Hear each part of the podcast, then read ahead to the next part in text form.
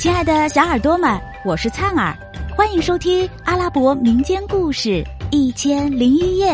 我们将进入一个奇妙梦幻的世界，用耳朵沉醉其中吧。第三百二十集。第二天一大早。哈桑夫妇与努拉胡达女王一行人互相告别。哈桑举起拐杖一击地面，神王应声出现问候他，说道：“赞美真主，你平安无事了。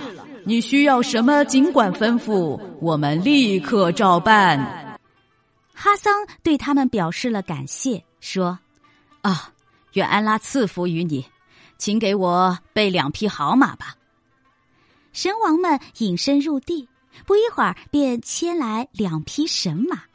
哈桑夫妇一人背着一个孩子上马，努拉胡达女王和蛇娃西也跨上战马，大家挥手告别，各奔东西。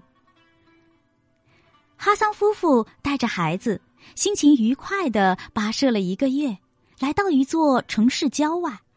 那座城市被森林、河流环绕着。他们在林中下马休息，突然，一队人马迎面而来。哈桑过去一打听，才知道来人是科夫尔国王，赶忙上前向国王致敬祝福。国王下马，见到他非常高兴，陪他在树丛中坐着聊天。国王说：“哈桑，这次你去瓦格岛都遇到些什么？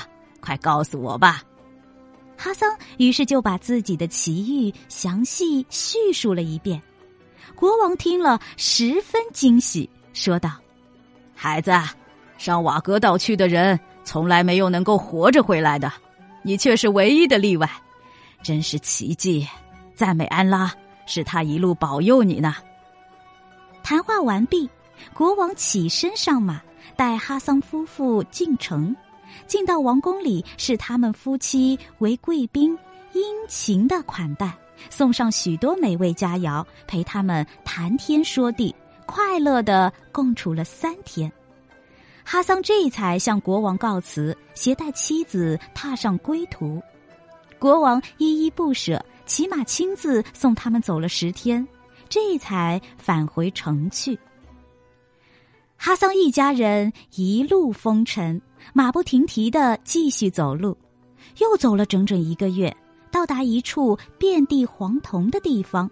走到一个山洞前面，哈桑对妻子说：“这个山洞你以前见过没有？”“我从来没有见过。”他妻子摇摇头说：“啊，这里面住着艾比勒威什长老，他对我的帮助可大了，就是他介绍我认识国王的。”于是他对妻子讲述了艾比勒威什长老对他的恩情。正好，此时艾比勒威什长老碰巧走出山洞，哈桑一见，立刻离鞍下马，上前吻他的手。老人家喜出望外，祝贺他平安归来，带他们进洞去。他们坐下以后，哈桑跟老人讲了自己到瓦格岛的经历。老人十分惊奇，问道：“后来你怎么救出你妻子的呢？”哈桑告诉他拐杖和帽子的魔力。老人听了，越发觉得不可思议，说道：“哈桑，我的孩子啊，全靠这根魔杖和这顶帽子，你才能救出你妻子的。的确，那正是真主的安排。”他们正在说着话，忽听得敲门声。